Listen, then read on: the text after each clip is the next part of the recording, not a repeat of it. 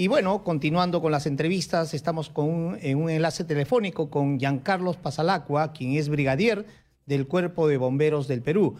Giancarlos, muy buenos días. Muy buenos días, a ti y a todos los oyentes. Bien, eh, creo que es importante la participación de ustedes a propósito de estas fiestas navideñas que está viviendo toda la ciudad y todo el país.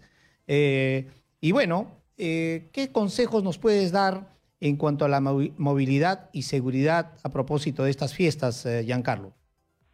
En relación a esto tenemos dos escenarios.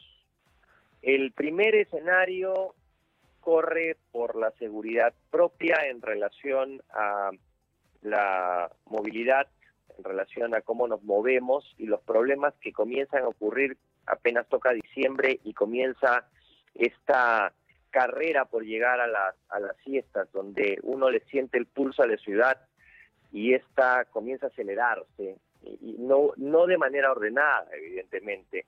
Eh, lo, que, lo que vemos desde el cuerpo de bomberos en relación a las estadísticas de nuestras atenciones es que la siniestralidad comienza a subir, comienza a ir cada vez más arriba y eh, comenzamos a tener eh, nosotros mayor cantidad de accidentes y comenzamos a movilizar mayor cantidad de personas en ambulancias y tenemos que utilizar nuestros equipos para poder rescatar personas de adentro de vehículos, que es una de las especialidades eh, que, maneja el, cuerpo de bomberos. Claro. Entonces, de hecho, de lo que lo primero que tenemos que, abordar es el tema de cómo se maneja en una Lima que se está aproximando a las fiestas y que comienza a enloquecer un poco, ¿no? Comienza a, desordenarse aún más de lo que normalmente se, sí, ordena. Efectivamente, porque ya estamos viviendo, creo que toda esta semana la congestión vehicular ha aumentado, ¿no? Más allá de lo usual.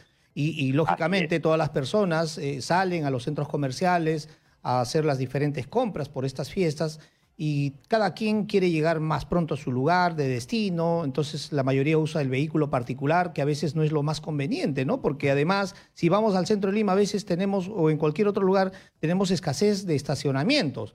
Entonces, todo esto genera un problema que está generando, digamos, un riesgo en cuanto a la seguridad y la movilidad eh, que, deberíamos tener todos nosotros de manera ordenada.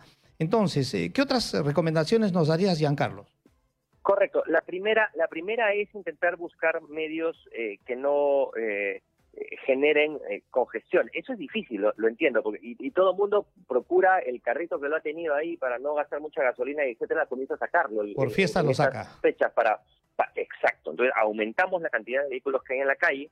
La temperatura, hemos identificado varias cosas como comitantes, ¿no? que, que, van al, al mismo punto y generan un efecto.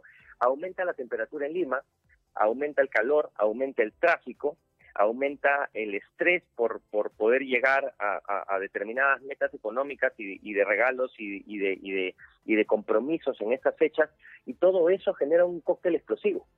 Entonces, eh, lo, lo primero que hay que entender es que la seguridad está en, en, manos de quien agarra el volante y depende de cómo esa persona maneje y se conduzca como ser humano mientras que está dentro de esa máquina, depende de la seguridad de todos, tanto dentro del carro como fuera. Importante reflexión. Pero además, eh, Giancarlos, yo creo que eh, eh, no solamente esta congestión afecta a todos los particulares que estamos buscando llegar rápido a nuestro destino, cumplir con nuestras labores y cumplir con nuestras compras, sino que además, cuando hay una emergencia, me imagino que los afecta mucho más a ustedes, ¿no? Es correcto. Como hablamos al principio, tenemos dos escenarios. El primer escenario es el de los accidentes y el de, el de, el los factores que generan estos accidentes en estas fechas y, el aumento eh, estadístico. Eh, y lamentablemente la estadística se, se transforma en heridos y muertos de verdad. Esa es la parte crítica, ¿no? El escenario 2 es exactamente el que estás indicando hay una cosa que la gente no sabe, sobre todo en fechas como esta, el 30%, el, el 30 del tiempo de movilización de una autobomba o una ambulancia hacia el lugar donde hay alguien en grave, en riesgo grave e inminente, que su vida está en peligro, que las propiedades están en grave peligro, que ellos están en grave peligro, el 30% lo pone la distancia y el 70% lo pone el tráfico. Qué bárbaro, o sea, 70% lo pone el tráfico y Vale decir que eh, esto implica... Yo, Exactamente, en cualquier momento podemos demostrarlo, que a las 3 de la mañana cuando no hay tráfico yo pongo una autobomba en un lugar dentro de la zona de una compañía de bomberos en 3 minutos y en el día a las 6 de la tarde me demoro 10 o de repente 15. Bien, eh, bien Giancarlos, eh, gracias por tus reflexiones y consejos. Eh, tendremos un programa especial para invitarlos a ustedes y poder abordar de manera muy amplia, digamos, los, los diversos problemas que ustedes tienen en la ciudad cuando van a salvar vidas, cuando quieren realmente atender a las emergencias que, digamos, notifican los ciudadanos. Y bueno, por supuesto ahora... que sí. sí, sí, Giancarlos. permiten un, un mensaje final. Sí, para terminar, por favor para terminar, sí, traigo el saludo a nuestro comandante general, el, el brigadier general Larry Lynch, y del mi jefe departamental, el, el, el general eh, Mario Casareto La Torre. Y traigo un mensaje de ellos. Nosotros necesitamos poder servir a la comunidad. Por favor, síganos el paso. Por favor, entiendan que en toda esta vorágine de cosas que está pasando, lo que más necesitamos es poder llegar a tiempo a salvar a la gente que está en grave riesgo. Puede ser el familiar de cualquiera. Así es. A los taxistas, a los microbuseros, a la gente de los buses, a la gente que tiene su carro particular. Nada les cuesta hacerse a la derecha y dejarnos pasar. Gracias, Giancarlo, por tu reflexión. Fue con ustedes Giancarlos Pasalacua, brigadier del Cuerpo de Bomberos del Perú. Y ya está con nosotros eh, Luis Quispe Candia, quien es presidente de la ONG Luz Ámbar, un líder de la seguridad vial y un gran educador que cede su trabajo muy prolijo que está haciendo en nuestra sociedad, ¿no? Eh, impartiendo eh, temas de seguridad vial en los colegios, en la niñez, que es el futuro de nuestro país. Bienvenido, Luis Quispe.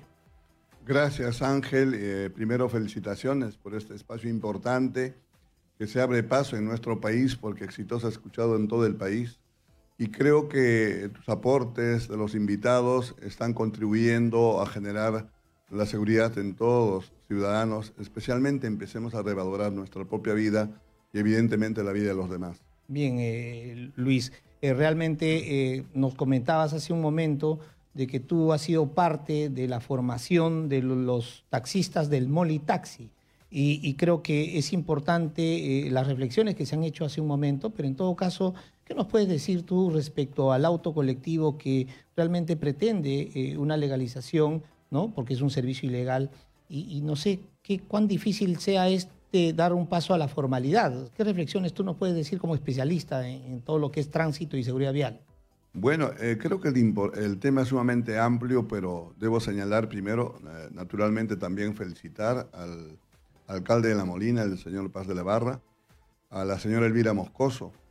Eh, eso concuerda y para el éxito de una gestión. Hubo una decisión política del alcalde y uno, una opinión y una posición técnica de parte de la señora Elvira Moscoso para organizar al, mototax, al Molitaxi de tal forma que este servicio que era irregular, indistinto, desordenado, de autos colectivos, lo organizaron dentro del distrito, los han uniformado, los han capacitado. He estado anteayer precisamente dándoles también un granito de arena de parte nuestra, de parte de Luz y el mío propio. Y creo que vale la pena resaltar y eso es un ejemplo, es un ejemplo que se puede emular en otros distritos en la medida de lo posible. Lo que se ha hecho ahí es identificarlos, hacer que presten un buen servicio y es un auto compartido, es un servicio de auto colectivo pero organizado. ¿no? Claro. Evidentemente no se podía hacer unas en, en todos los distritos porque La Molina tiene una característica, está encapsulado al este de Lima. Es importante también, por ejemplo, ya poner el servicio escolar en buses porque Allá todo el mundo tiene vehículos, todos llevan a sus niños en su propio auto y entre ellos mismos se genera una gran congestión en el distrito de La Molina.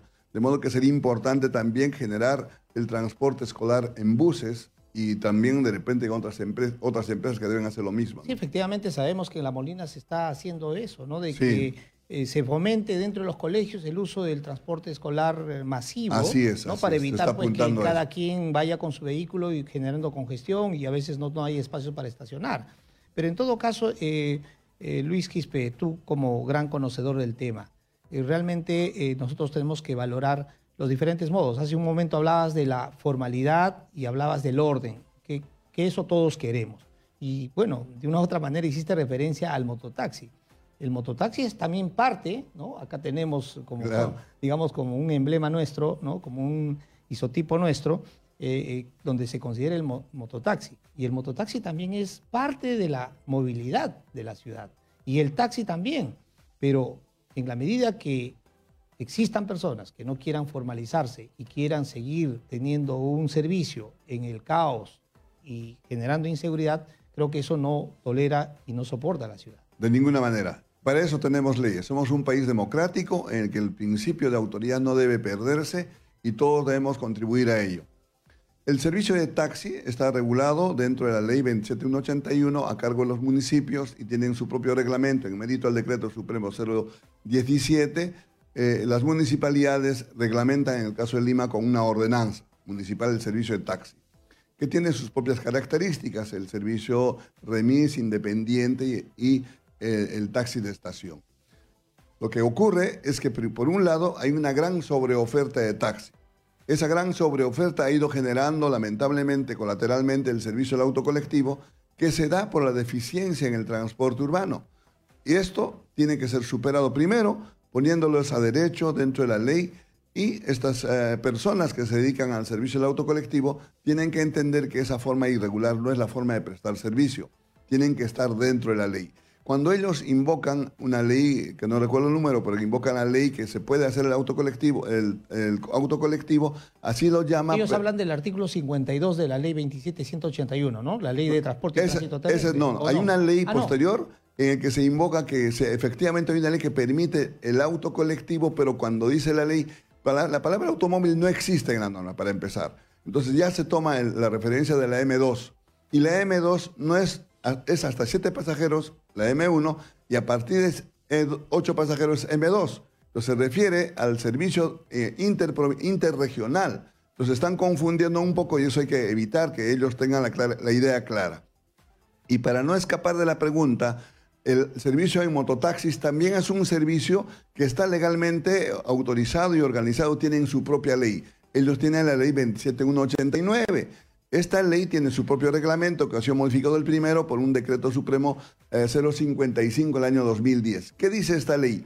Que este servicio debe ser prestado solamente por empresas o por asociaciones, no debe ser individualmente, cosa que lamentablemente no se cumple porque hay miles de mototaxis que trabajan por su cuenta. Segundo, no pueden desarrollar más de 30 kilómetros en ruta, no pueden ingresar a avenidas principales, etcétera, etcétera. Tienen que estar capacitarse anualmente. Y he escapado también de las autoridades de los alcaldes distritales, porque ellos son competentes, en no haber reestructurado este servicio. Generalmente se ha convertido en nicho para responder a la falta de ocupación de los jóvenes y van ahí porque es una forma de ganarse la, vida diariamente. Pero eso no debe justificar, sino que los alcaldes tengan que ponerse mucho más ah, exigentes, para hacer que este servicio genere seguridad, genere servicio, pero de ninguna manera poner en riesgo la vida de los pasajeros. Por supuesto, o sea, todo servicio dentro del marco legal que corresponde. Así es. Bien, eh, Luchito Quispe, realmente un gran gusto tenerte de manera personal en este programa. Te agradecemos tu importante, eh, digamos, eh, tus expresiones, tus recomendaciones. ¿no? Y tus palabras finales. Solamente para coadyuvar lo que acaba de decir del cuerpo, Giancarlo, ¿no? del Cuerpo General de Bomberos. Creo que es importante ahora que vienen las fiestas patrias, en que haber grandes congestiones en la ciudad, hay que recomendar que los ciudadanos eviten utilizar su vehículo privado, que vayan en grupo, las familias o los vecinos se juntan y van en un solo, carpool, ¿no? claro, lo que es el carpool, ¿no? Vayan en un solo vehículo al mercado, al, centro comercial donde van a ir. Y lo que ha referido esencialmente, y nosotros te diré Ángel solamente en 30 segundos, en la época del señor Ollanta Humala preparamos un proyecto de modificación del reglamento nacional de tránsito para modificar la infracción M25 que es no ceder el paso a los vehículos de emergencia. Y en coordinación con E-Salud y el Cuerpo General de Bomberos queríamos poner cámaras en, estos vehículos de emergencia para ir filmando a los vehículos e ir sancionando. Exacto, y sancionar. Lamentablemente se anunció en el despacho del primer ministro esta modificación y nunca se pudo cumplir hasta ahora. Vamos a insistir con ello e invocar a todos los conductores, en particular a los taxistas que nos están escuchando, cuando escuchen una señal audible o visible de un vehículo de emergencia, tienen que plegarse a la derecha para que los vehículos de emergencia pasen por el lado izquierdo. Bien, Luchito, muchas gracias por su participación y ahora